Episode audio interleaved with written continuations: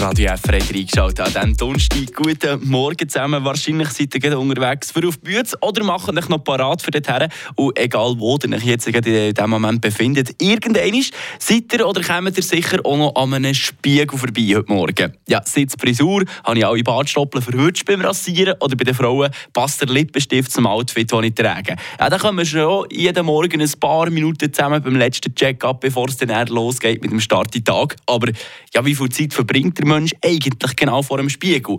Die andere hat es für uns herausgefunden.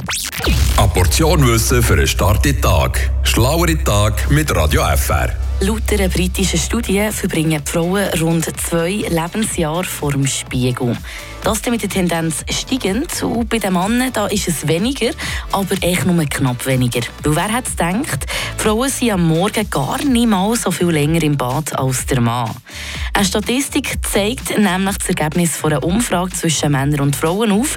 Bei den Männern beträgt die durchschnittliche Zeit im Bad am Morgen so um die 24,6 Minuten. Und jetzt kommt bei den Frauen sind es etwa 28,1 Minuten. Sprich, da haben wir Frauen gar nicht mal viel länger als dir, liebe Männer. Frische Tag, der Radio FR Morgen.